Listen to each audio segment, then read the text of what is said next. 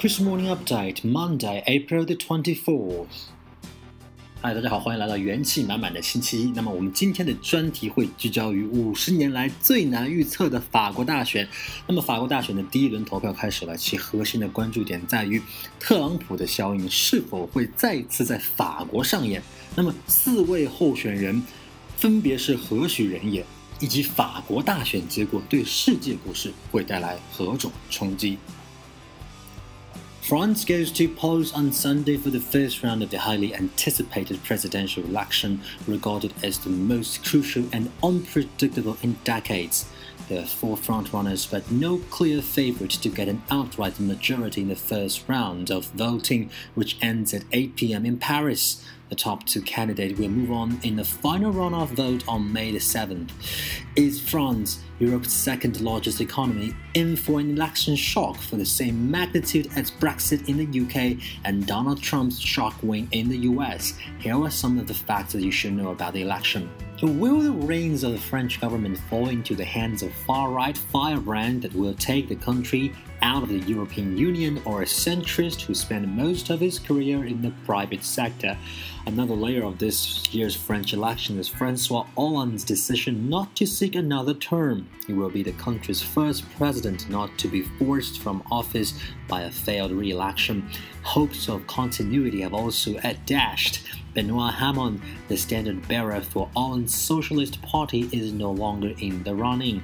So, who exactly are the four frontrunners? So the very first one is Marine Le Pen, the leader of the far-right National Front Party. The 48-year-old Marine Le Pen was once a clear frontrunner, but may have been turned off by her party's hardline stances and the history of xenophobia and anti Semitism.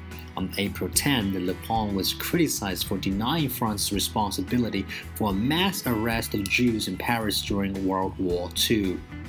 Le Pen promises to protect France against Islamic fundamentalism and globalization by limiting immigration to just 10,000 per year and taxing the job contracts of foreigners. She also wants France to leave both the EU and the North Atlantic Treaty Organization. IMF Managing Director Christine Lagarde, France's former finance minister, said a Le Pen victory would cause political upheaval in the region. Le Pen's current stand on immigration contrasts with her early work as a young lawyer when she stood as a public defender for illegal immigrants and the second is Emmanuel Macron. Sharing the lead in the polls with Le Pen is Emmanuel Macron, a 39 year old centrist and a founder of the party En Marche. The former investment banker is a surprise contender and a staunch critic of Le Pen. Prior to running for office, Macron was France's economy minister and he has never held an elected post. Macron said he plans to root out inequalities in the French pension system, sell government stakes in major firms, and downsize parliament. He also wants to raise wages for teachers and tackle unemployment. And the third one is Francois Fillon.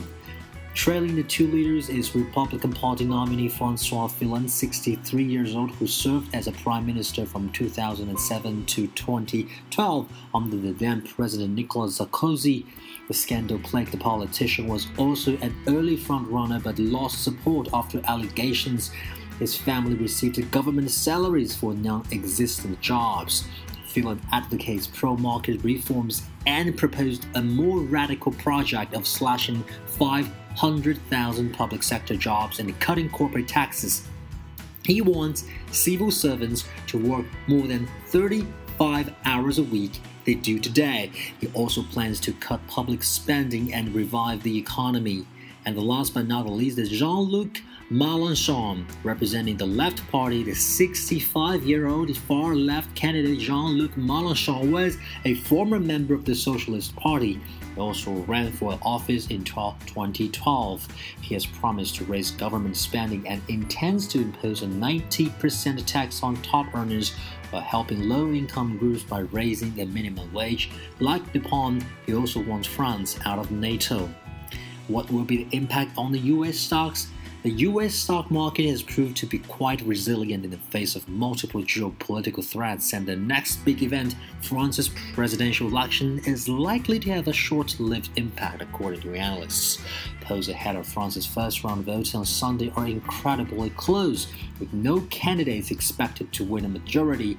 On May 7th, the runoff between Sunday's top two vote getters is expected to decide the outcome. The fact that either a far left or far right Eurosceptic candidate could advance to take one or both of the top two spots has been making markets jittery over the past week, with European equities booking a modest weekly loss. An outright victory Sunday by any candidate is seen as a very long shot. Meanwhile, there are three more likely scenarios, ranging from bullish to bearish. Analysts agree that the worst case scenario for stocks and other assets perceived as risky would be a runoff pitting far right nationalist Marine Le Pen versus left wing firebrand Jean Luc Mélenchon. Both are seen as Eurosceptics, raising long term questions about the viability of the euro and the European Union itself. Jeffy and Winter both agreed the most positive outcome for market would be if the runoff pitted Emmanuel Macron at, against Francois Fillon, both centrist career politicians. But an outcome pitting Macron against either Le Pen or Mélenchon may also be seen as a positive.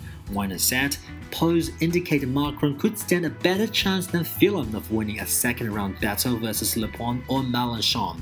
Regardless of the outcome, any potential dip is likely to be short lived, uh, though this time the risks are higher due to stretched valuations, according to Weiner. Investors have learned that buying dips is a good strategy, and we may see the S&P 500 recover very quickly, even if there is a knee-jerk reaction initially. But the index is at a much higher level than before Brexit or U.S. elections, so the risks are higher too.